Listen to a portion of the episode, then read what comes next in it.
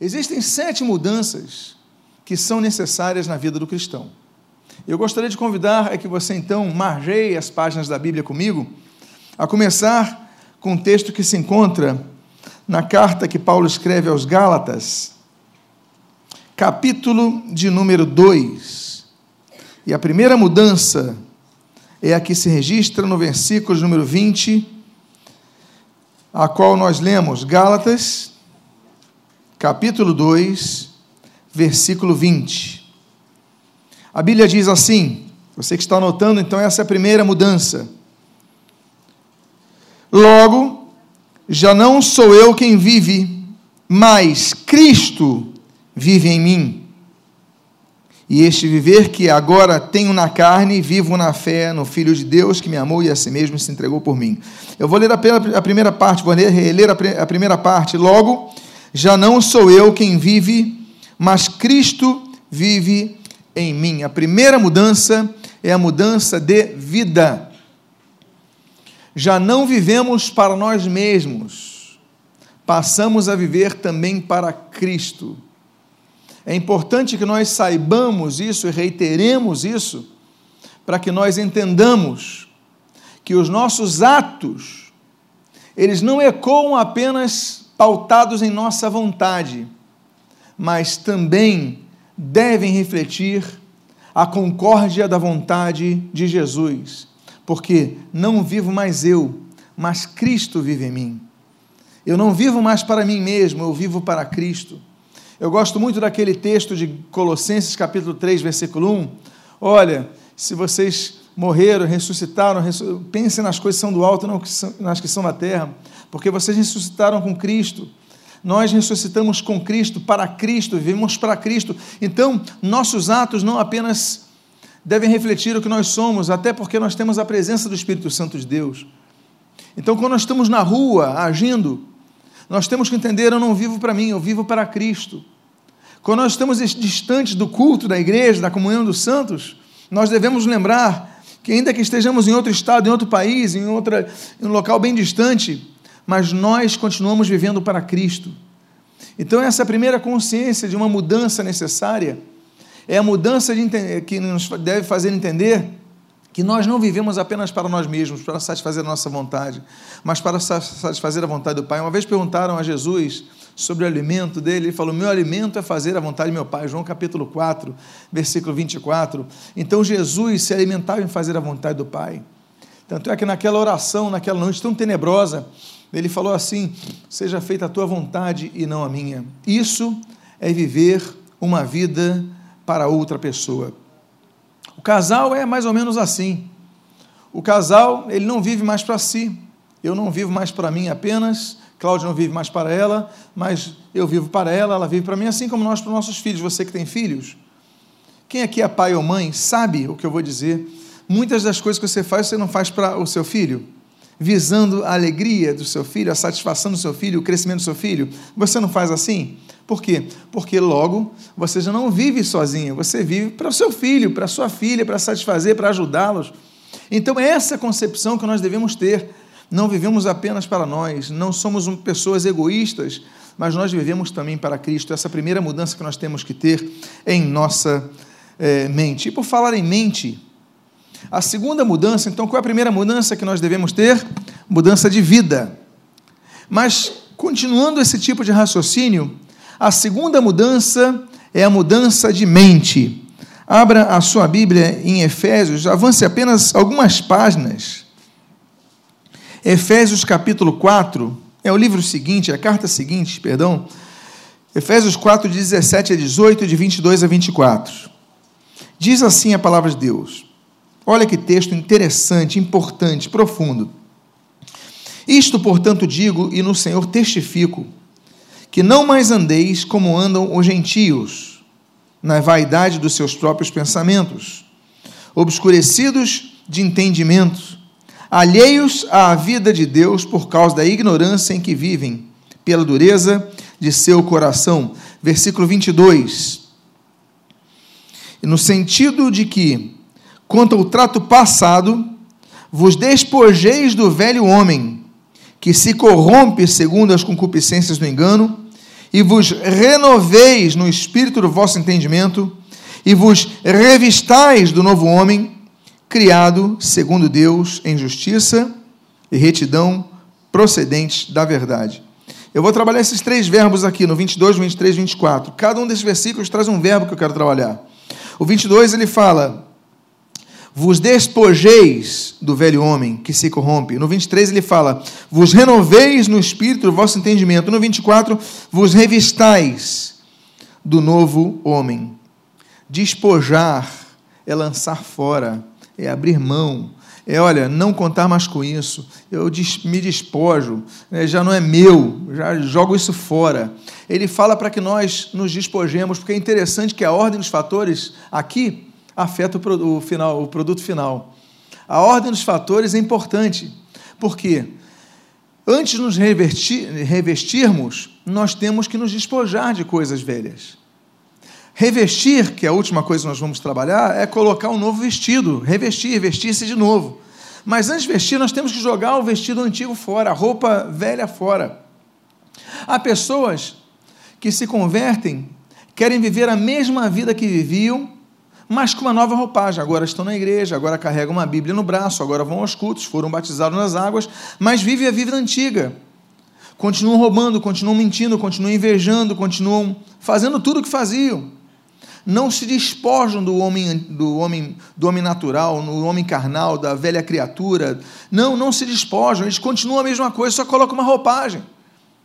alguns, alguns rincões evangélicos que traduzem a questão da santidade com um certo tipo de roupa, uma, um look padrão. Então, por exemplo, a moda ali que permanece desde os anos 60 é saia longa, manga comprida, coque, sem brinco, não é isso? Aquele, aquele look. É quase um, um padrão em alguns rincões, como se fosse o padrão do céu, o que não é verdade. Mas, enfim, adotaram isso. Mas o problema é que muitas pessoas se trajam assim, mas por dentro são pessoas egoístas, são pessoas mentirosas, são pessoas invejosas, são pessoas murmuradoras, ou seja, são pessoas que não foram transformadas por Cristo.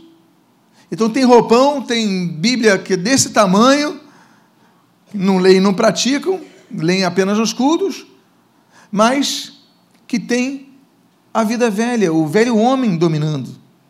Então a Bíblia diz aqui, em primeiro lugar, nesse texto, no sentido que, quanto ao trato passado, vos despojeis do velho homem que se corrompe segundo as concupiscências, concupiscências do engano. O velho homem, ele se corrompe, ele é corruptível, ele se desgasta, ele se autodestrói, ele enferruja, daqui a pouco você não tem estrutura e você cai. Por isso que Paulo fala, olha, a primeira coisa, antes de nos revestirmos, é jogarmos essas coisas fora. Então nós temos que mudar a nossa mente. Por isso que eu falei, a segunda mudança necessária é mudança da mente. Nós devemos mudar a nossa mente. Você que pensava certas coisas, tem que parar de pensar nisso, tem que mudar isso, tem que lutar contra isso. É despojar mesmo, é abrir mão mesmo. Aí no versículo seguinte que você leu, no 23, diz assim, outro verbo, né? Eu vos renoveis no espírito do vosso entendimento. Aqui o português é claro, não é verdade? O que é renovar? É o que? Me ajude. Renovar ficar novo mais uma vez. Não é isso? Ou seja, nós vamos envelhecendo, nós vamos ficando com nossos vícios, nós vamos ficando com nossos costumes, nós vamos, estamos envelhecendo. Não, temos que ficar novos é, mais uma vez, nós temos que nos renovar. Ou seja, não podemos aceitar aquela situação. Há coisas que nós aprendemos com, com as pessoas no dia a dia. Outra vez eu vi uma reportagem de um senhor que estava escalando o Monte Everest e o homem com 70 anos de idade tentando escalar o Monte Everest. Ele fala: Não, eu estou ativo, eu estou bem, eu, tô, eu vou conseguir. E ria e contava piada, 70 anos. E o pessoal com 30 anos não consegue nem levantar da cama para tentar um trabalho melhor. Quem é velho na história? Eu pergunto. Mas o que é isso? A velhice, ela não está, o estado do espírito de velhice não está no corpo, está na mente. Nós, esse homem lá do Everest, outra, outra vez ouvi também um senhor de idade ali surfando, eu achei o máximo aquilo, está na nossa mente, nós não aceitarmos envelhecer. E aqui, o envelhecimento que eu digo aqui, inclusive, é de costumes, de lutas contra algumas coisas que vão dominando nossa vida. Não, eu tenho que mudar, eu tenho que voltar a ser novo, eu tenho que experimentar novamente o primeiro amor, eu tenho que voltar a ter aquele ânimo, eu tenho que me renovar, eu tenho que me tornar novo, mais uma vez. Então você, eu não tenho como te renovar. A sua esposa, o teu marido não tem como te renovar, os teus pais não têm, mas você, pela palavra de Deus, tem como ser renovado pelo Espírito.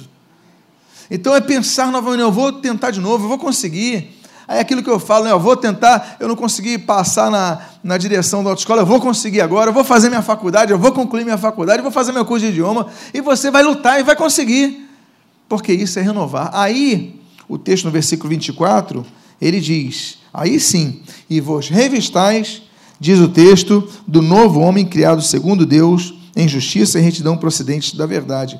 O revestimento, ou seja, revestir, vestir novamente, colocar uma nova roupa, só vem depois que nós mudamos a nossa mente.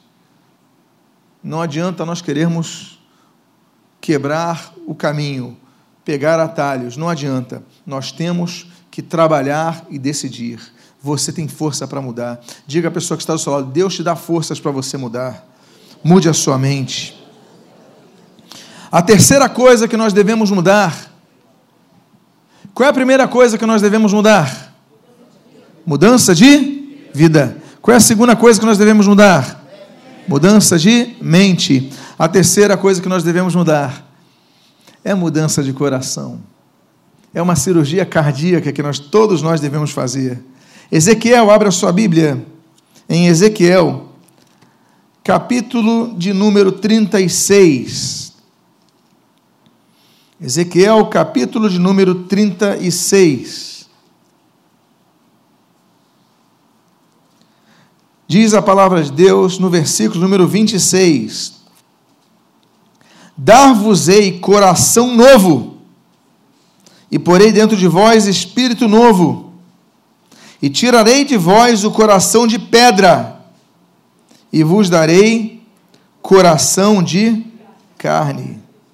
Há uma cirurgia cardíaca, muito anterior às cirurgias cardíacas, feitas aqui no século XX, quando se começou essa, essa mudança na medicina. Deus ele fala: Eu vou dar coração de um coração novo para vocês.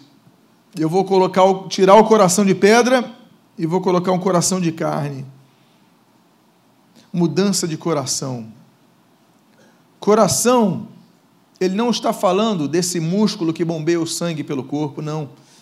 Ele está falando do coração no sentido de alma, e aqui talvez, penso eu, não apenas o espírito novo que ele menciona ali, mas ele fala aqui do sentimento, uma sensibilidade diferente, Coração de pedra indica uma pessoa dura, uma pessoa rigorosa, uma pessoa intolerante, uma pessoa fechada. Ele fala: Olha, eu vou trocar esse coração de pedra e eu vou colocar, um coração de carne. Isso só acontece quando o Espírito Santo trabalha no nosso coração, porque nós vamos ficando com o coração de pedra. As experiências da vida nos tornam assim. Eu entendo você, eu sei que você me entende, porque todos nós somos assim.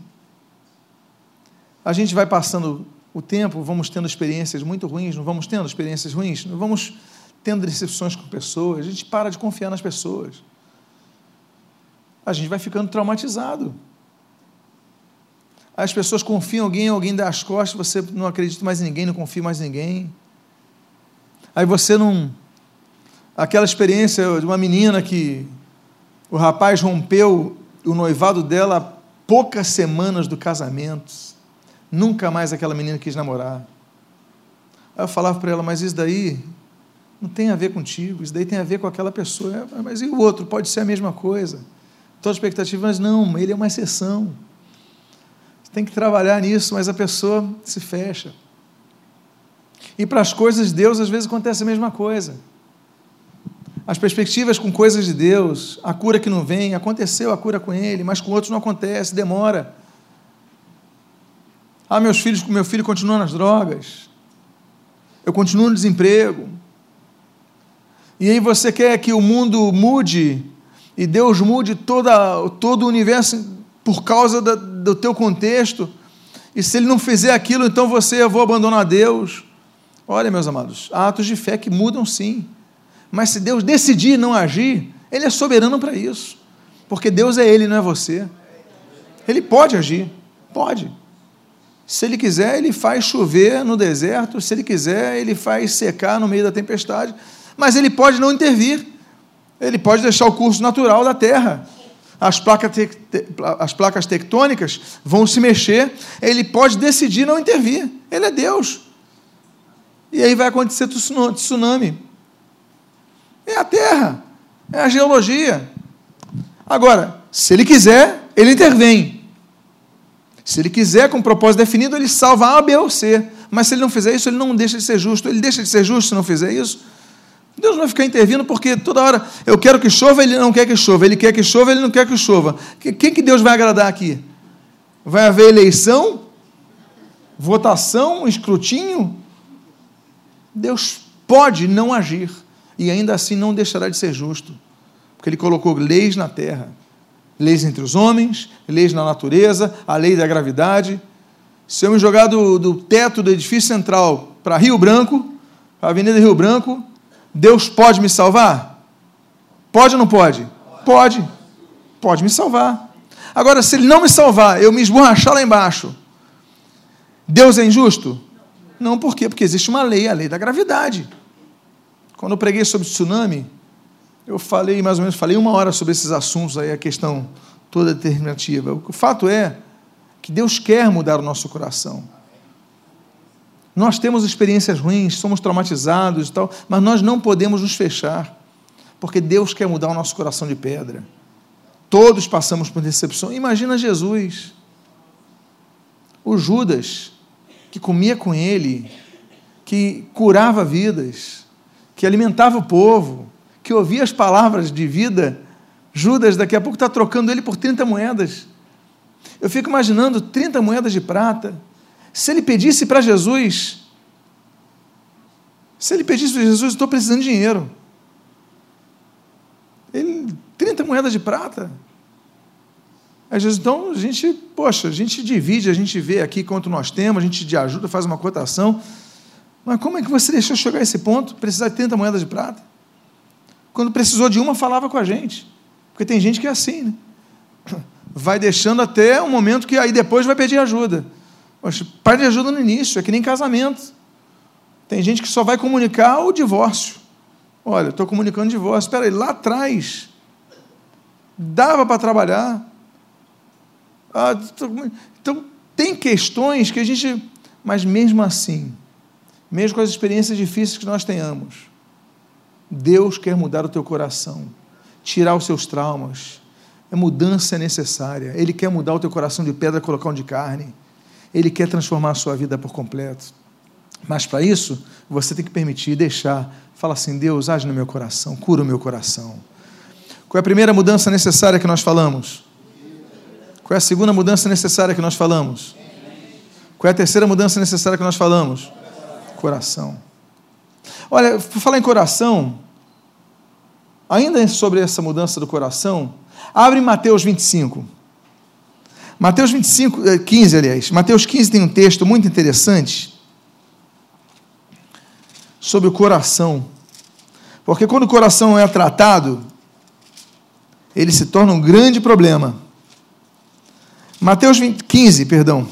Mateus 15, versículo 19 e 20 diz assim: Porque do coração procedem maus desígnios, homicídios, adultérios, prostituição, furtos, falsos testemunhos, blasfêmias. São estas as coisas que contaminam o homem, mas o comer sem lavar as mãos não o contamina. Porque estavam acusando os discípulos de Jesus seguinte, ah, eles comem sem lavar as mãos. E olha, Eu tenho pena do sujeito que foi falar isso daí, porque às vezes. Claro que a intenção dele não era boa, que Jesus conhecia a intenção do coração. Ele queria pegar o pessoal em alguma quebra da lei. Mas eu falo assim, mas se a gente falasse hoje, a intenção era boa, poxa, lava as mãos antes de comer. Qual é o problema nisso? Tem algum problema nisso? Devia ser um, uma mãe falando, né? Meu filho, lava a mão antes de comer, meu filho. Como é que tu vai comer isso? Minha mãe mandava lavar a mão. A tua também? Teus pais também mandavam você lavar a mão antes de comer? Tá certo, tem que lavar a mão antes de comer. Mas o objetivo deles não era higiênico, o objetivo era pegar eles quebrando a lei mosaica. Então, esse é o propósito. Aí Jesus falou: Ah, é, é porque isso vai contaminar o alimento? Aí Jesus ele falou o que você ouviu aqui. Ele falou: Olha, não é a mão que contamina o que entra no homem, mas é o coração do homem que contamina ele, porque dele vem blasfêmia, vem adultério, vem fornicação, vem furto, todas essas coisas, homicídio, todas essas coisas, elas não entram pela mão suja, elas estão alojadas no coração. Mas que tipo de coração é esse? É o coração que não é transformado por Deus, é o coração de pedra que vai ficando corroído de sujeiras. Estamos falando aqui de sujeira, contexto de sujeira, mãos sujas, mas aqui estou falando coração sujo. Então, o coração precisa ser limpo, daí o quebrantamento ser tão necessário. Mudança necessária do coração. Há uma quarta mudança que é necessária. E a mudança é a mudança de condição. Abre em Romanos, capítulo número 5. Romanos, capítulo de número 5, versículo de número 1. O primeiro verso do capítulo número 5 de Romanos. Mudança de condição, diz o texto: Justificados, pois, mediante a fé, temos paz com Deus, por meio de nosso Senhor Jesus Cristo. Agora vá para o capítulo número 8, avance algumas páginas versículo número 1 também. Eu vou ler na versão revista atualizada que tenho aqui. Agora, pois, nenhuma condenação há para os que estão em Cristo Jesus. Mudança de condição. A nossa condição era a condição de condenados. Sem Jesus, nós já estamos condenados. Você lembra daquela lei do ventre livre aqui do Brasil, que foi uma lei que as crianças de escravos que nascessem já não seriam automaticamente escravas, não é isso? Porque antes dessa lei, você já nascia escravo. Então vamos retroceder ao dia anterior da lei do ventre livre. A mãe que deu luz, no dia anterior da lei do ventre livre, coitada daquela criança. No dia anterior à assinatura, aquela criança, ah, eu não lembro se foi 13 de maio, enfim, você pode até me corrigir, eu estou com essa data na cabeça, mas o sujeito que nasceu, se foi 13 de maio, o sujeito que nasceu no dia 12 de maio, coitado dele, porque ele já tinha que ser escravo. Essa situação do Brasil colônia é a situação nossa que nós vivemos hoje no mundo espiritual. Nós nascemos escravos. A Bíblia fala sobre isso. Aliás, o reformador Lutero, ele escreve uma carta para Erasmo, e o título é Nascido Escravo. Nascido Escravo.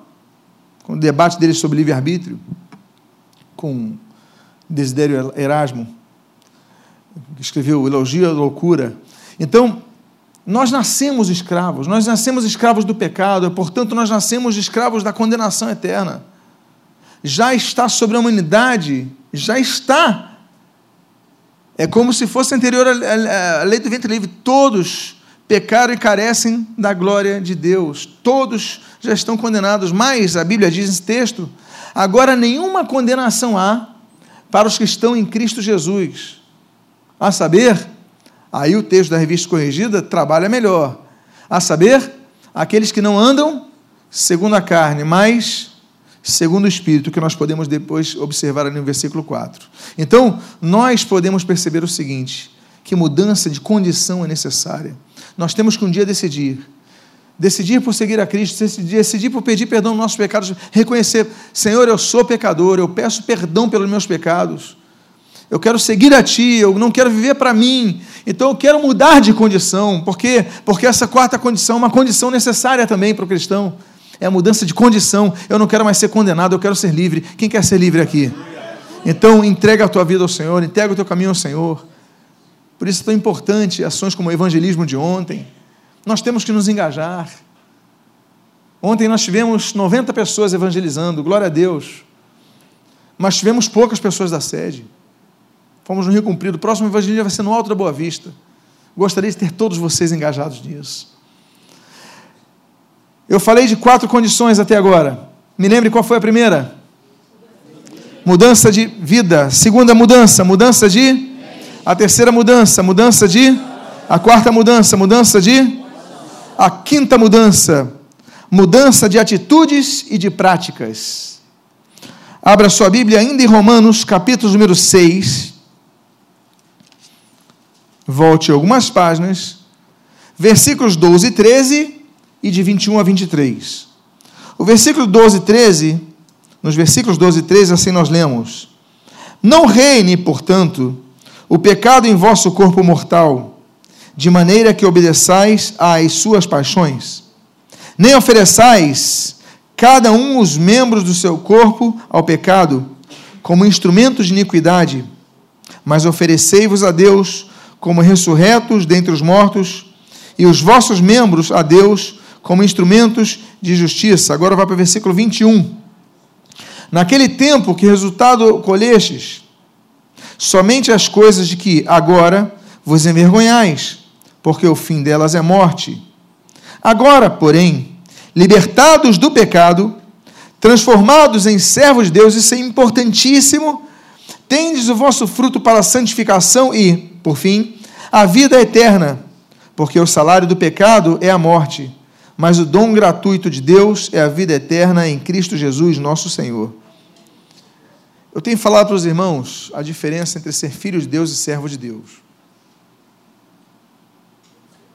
Porque há pessoas são filhas de Deus, mas não querem se envolver na obra, não querem servir, só querem ouvir o culto, vão embora, não querem se envolver com a igreja em nada. Não dão dízimo, não dão oferta, só reclamam, não trabalham com crianças, não evangelizam, não, não tocam, não, não ajudam, não se disponibilizam, não querem fazer nada, só ouvir.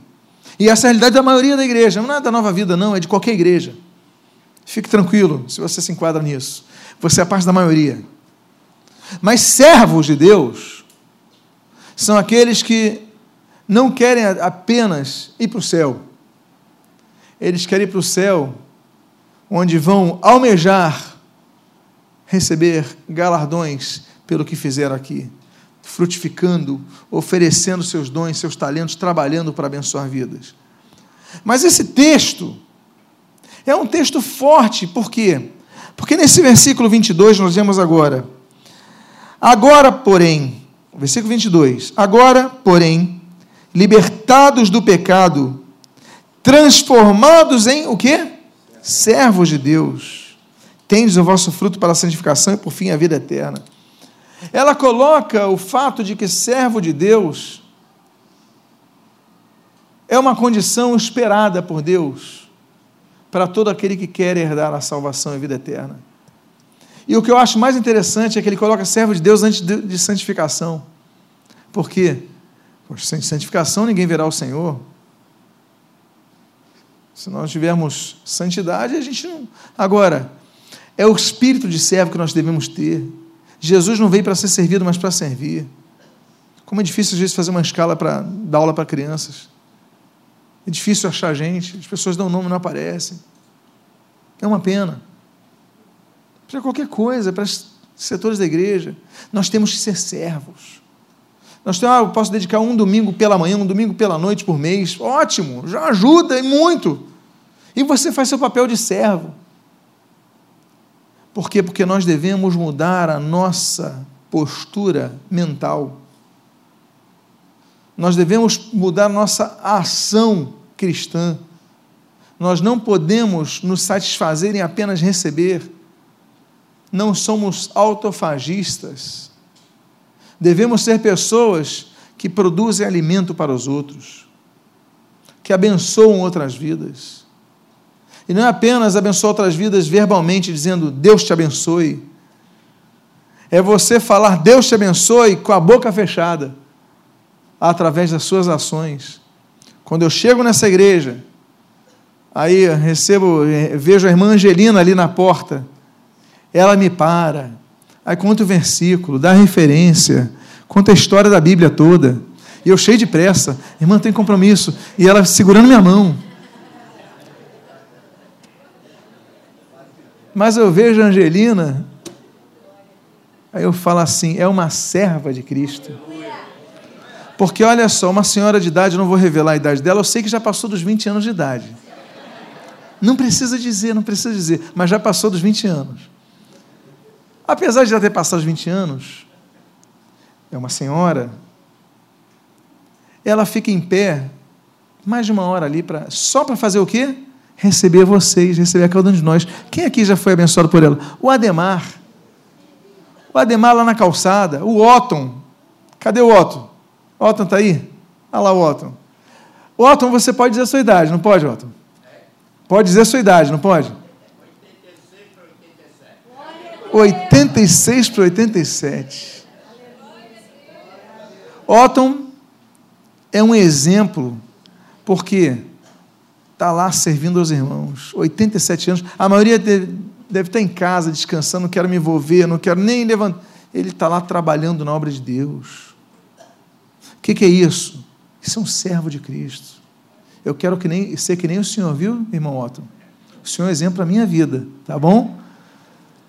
Eu quero chegar aos 87 assim, com esse vigor, esse ânimo de ajudar e trabalhar. É sempre nos envolvendo, querendo fazer alguma coisa, ajudar alguém. E de, de, não só no serviço ministerial, nas nossas capacitações.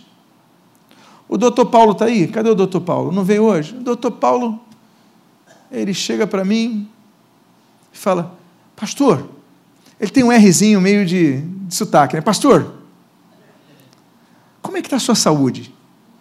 Eu falei, eu estou bem. Mas está na hora de fazer uns exames, não está? Médico é complicado, né? Eu falei, poxa, eu estou tão bem, já está na hora de fazer exame. É, vamos fazer o seguinte: posso fazer um pedido aqui? Fazer uns. Tá bom, ótimo. Cuidando de mim, preocupação comigo. Por quê? Porque é uma pessoa que quer ajudar. Outro dia, pastor, eu estou indo lá para o Amazonas fazer obra de Deus, evangelizar lá nos ribeirinhos. O que é isso? É coração de servo. Nós devemos ter esse coração. Não podemos ter pessoas, ser pessoas que apenas querem receber, não somos auditório, somos igreja. Nós temos que passar dessa fase de auditório. Então temos que mudar nossas atitudes cristãs. Amém, queridos? Qual é a primeira mudança? Mudança de? Segunda mudança, mudança de? Terceira mudança, mudança de? Quarta mudança, mudança de? Quinta mudança, mudança de? Aí a gente vai ter uma outra mudança. A penúltima mudança desta manhã que eu queria compartilhar está em João capítulo 1, versículo 12, que é a mudança de parentela. Eu não sei porquê, quando eu era criança, eu ouvia parentela, eu pensava que era mortadela. Eu falei, parentela. Não, eu, é da minha parentela. Eu ficava pensando naquela mortadela no pão francês. Eu falei, mas o que, que é isso? Quando era criança é complicado, né? O português, né? A gente. Quem já confundia palavras aqui quando era pequeno? Eu, por exemplo, quando era pequeno, tinha um, tinha um corinho que eu não entendia o que, que era nau. Então, solta o cabo da nau. Mas, eu, mas o irmão que dirigia louvor quando era pequeno era um homem tão enfesado, só vivia dando bronca, um homem nervoso. Então ele cantava assim: solta o cabo danado. Eu pensava que era assim: solta o cabo danado. Eu entendia que ele estava dando bronca na gente. Solta o cabo danado. Eu, gente, até no corinho o pastor não fala nada, ele dando solta o cabo danado. Eu não sabia o que era nau, depois eu descobri que nau é navio, é uma embarcação a gente complica, né? Mas parentela aqui não é mortadela, não, tá, gente? Parentela são os nossos parentes, claro. Então, João capítulo 1, versículo 12 diz assim: Mas a todos quantos o receberam, deu-lhes o poder de serem feitos filhos de Deus, a saber, aos que creem no seu nome. Duas coisas. Esse texto, duas coisas nos apontam a bênção de sermos considerados filhos de Deus. Falei de servos, agora eu falei de filhos. Mudança de parentela, mudança de parentesco, mudança de família. Duas coisas. Aos que o, os, perdão, receberam, e aos que nele creram. Receber e crer. Duas coisas que devem estar entrelaçadas. Por quê? Porque alguns creem, mas não recebem. Porque receber tem o contexto de Jesus entrar na casa. Eu receber Jesus na minha casa, eis que estou à porta e bato, não é isso que diz Apocalipse?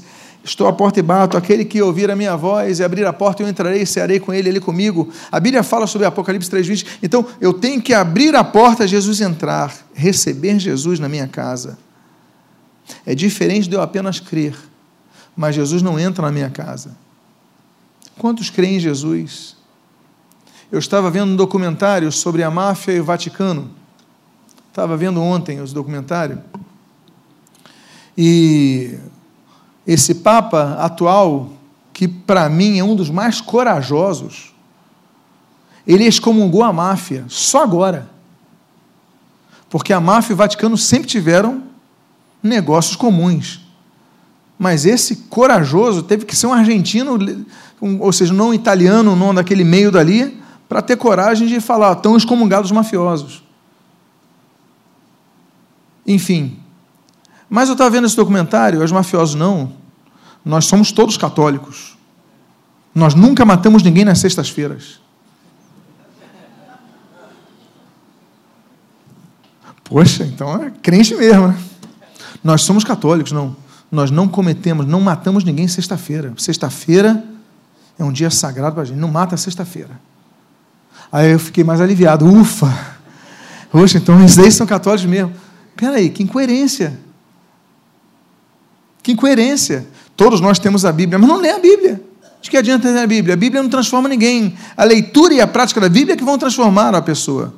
O objeto em si não vai transformar, porque não é amuleto. A pessoa só troca o, o trevo de, de quatro folhas por, por uma Bíblia. Não, não, é, não é isso. A Bíblia tem que ser lida e tem que ser praticada. Agora, essa mudança de filiação é você crer em Jesus, mas é você receber Jesus. A Bíblia diz que o diabo crê em Jesus, ele acredita em Jesus, ele acredita em Deus, ele sabe que ele existe, mas nós devemos não apenas crer, mas receber Jesus, para que sejamos filhos de Deus. Então, crê em Jesus, crê, mas receba na tua vida, porque quando ele entra na vida, ele transforma a vida. Ele fala, vou, sabe, quando a pessoa chega, vou mudar o móvel de lugar e tudo mais? Eu vejo um programa com a Cláudia, a gente vê um programa chamado O Sócio, do History. Alguém assiste esse programa? Você que já assistiu o programa? Aí o sujeito chega para entrar na sociedade da empresa, Aí, estou precisando aqui de 200 mil dólares, 300 mil dólares. Eu falei, então eu vou investir 300 mil dólares, vou investir 50 mil de tudo, vamos pagar dívidas e tal, mas eu tenho, eu tenho 50%, 51% das ações da empresa, mas eu tenho controle de 100% nas decisões. Aí, se precisando de dinheiro, está tudo bem. Ele fala, muda aqui, vou mudar, vou mudar a cor e tal, não sei o quê. Aí a pessoa, mas eu construí, não interessa, agora eu mando. Você não quis meu dinheiro, não quis meus milhares de dólares, agora eu mando porque ele entrou na casa, e se entrar na casa, é nesse sentido, é dele mandar, comandar nossa vida. Jesus entra na nossa vida para reinar em nossa vida. Não é para ser nosso subserviente, Jesus faça isso, Jesus faça aquilo, Jesus é para você fazer. Peraí, quem é o Senhor é Ele, não sou eu. Então, essa mudança, mudança de filiação, mudança de parentela, mudança de parentesco, é a sexta mudança. E por fim, a última mudança necessária. Você está preparado para isso? Eu não vou perguntar aqui quem aqui gostaria de fazer uma plástica. Mas se eu perguntasse, eu imagino que algumas pessoas levantariam a mão. Quem gostaria de mudar alguma coisa no seu corpo? Ah, pastor, eu gostaria de mudar aqui o meu meu penteado, eu gostaria de mudar a minha sobrancelha, eu gostaria de mudar a minha orelha, eu gostaria de ficar mais alto, mais baixo, mais gordo, mais magro.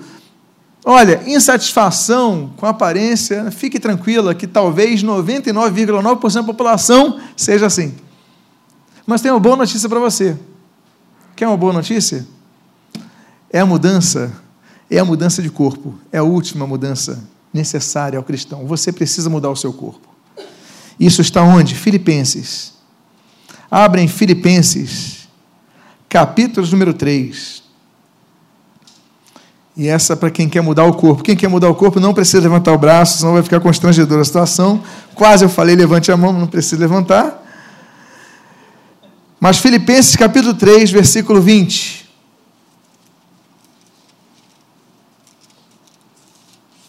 E versículo 21. Diz a palavra de Deus: Pois a nossa pátria está nos céus,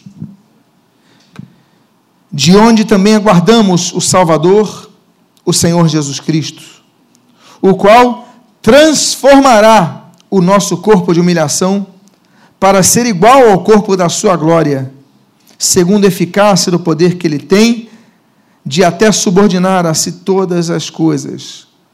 Nós temos que mudar o corpo. Mudança de corpo é algo que só o salvo vai ter. Como é que vai ser a nossa aparência no céu? Vai ser diferente da terra. Com certeza vai ser diferente. E vai ser imediata. No céu nós receberemos duas coisas novas: receberemos um corpo novo e receberemos um nome novo. A Bíblia diz no livro de Apocalipse que nós receberemos uma pedrinha branca com o nosso novo nome. A pedrinha branca se remete aos tempos do Império Romano, na região da, nas regiões da Grécia e da Turquia, atuais regiões da Grécia e da Turquia, quando a pessoa, então, quando nascia, recebia o nome numa pedrinha branca. Então, o apóstolo João fala: Nós vamos receber no céu uma pedrinha branca o nosso novo nome. Então, o seu nome já não vai ser o mesmo, vai mudar. Eu lembro quando eu era criança, sabe qual era o nome que eu queria ter? Eu, olha, tem imagens da infância que a gente resgata e a gente não sabe como permanece, não é verdade? Eu nem lembro quantos anos eu tinha. Eu queria ser chamado de Mickey. Por causa do Mickey Mouse. Eu gostava tanto do Mickey que eu queria ser chamado de Mickey. Aí, quando eu tinha uns 14 anos, morava no Uruguai, eu queria ter um outro nome. Sabe qual era o nome que eu queria ter? Krasovski. Por quê? Não lembro. Krasovski. E hoje eu tenho maior orgulho do meu nome. Como nós somos pessoas que mudam, não é verdade? Nós mudamos. Nós vamos ter um novo nome, nós vamos ter um novo corpo. Deus vai transformar o nosso corpo quando chegamos no céu. Ah, pastor, mas eu manco. Ah, pastor, eu tenho 1,84m de altura, eu calço tanto e tal. Você vai ser diferente. Vocês lembram que Jesus ele andava com seus discípulos durante três anos, todos os dias com ele, não andava com eles? Ensinando, curando. Jesus morre. Três dias depois ressuscita, são três dias depois, não é verdade? Aí Jesus está no caminho de Emaús, encontra dois discípulos e começa a andar com eles. E os discípulos só reconhecem Jesus quando? Eles não reconhecem Jesus pela fisionomia, pela maneira de falar, pela maneira de partir o pão, pelo mas não pela fisionomia. Três dias depois, os discípulos que andavam com Jesus três anos não reconheceram fisicamente. Por quê? Porque a mudança de corpo é imediata. Não teremos o mesmo corpo no céu. Mas isso é uma promessa para os salvos mudança de corpo.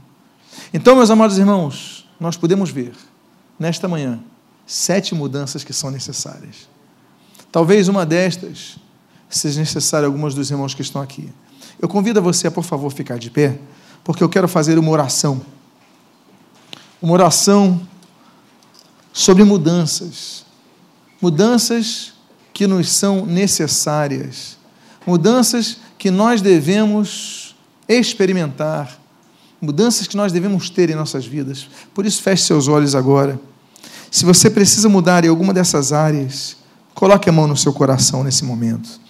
Pai amado, em nome de Jesus, há várias vidas que estão aqui com as suas mãos em seus corações, entendendo e reconhecendo que precisam mudar, entendendo e reconhecendo que precisam, Senhor, mudar algumas áreas de suas vidas. Nós precisamos ser semelhantes a Cristo, devemos brilhar a luz de Cristo Devemos reluzir a luz e a glória do Senhor Jesus em nossas vidas, em nossos pensamentos, em nossas palavras e em nossas ações. Por isso, nos ajuda, nos capacita. Nós nos colocamos aqui dizendo: Deus, nós cremos em Jesus e nós abrimos a porta no coração para que Ele entre, e não apenas entre, mas reine em nosso coração. Por isso, Senhor, nos perdoe se nós temos falhado nessa em outras áreas. E o que nós pedimos que seja um dia transformador em nossas vidas, significativamente marcante em nossas vidas. E o que nós pedimos, nós te agradecemos em nome de Jesus. Amém e amém.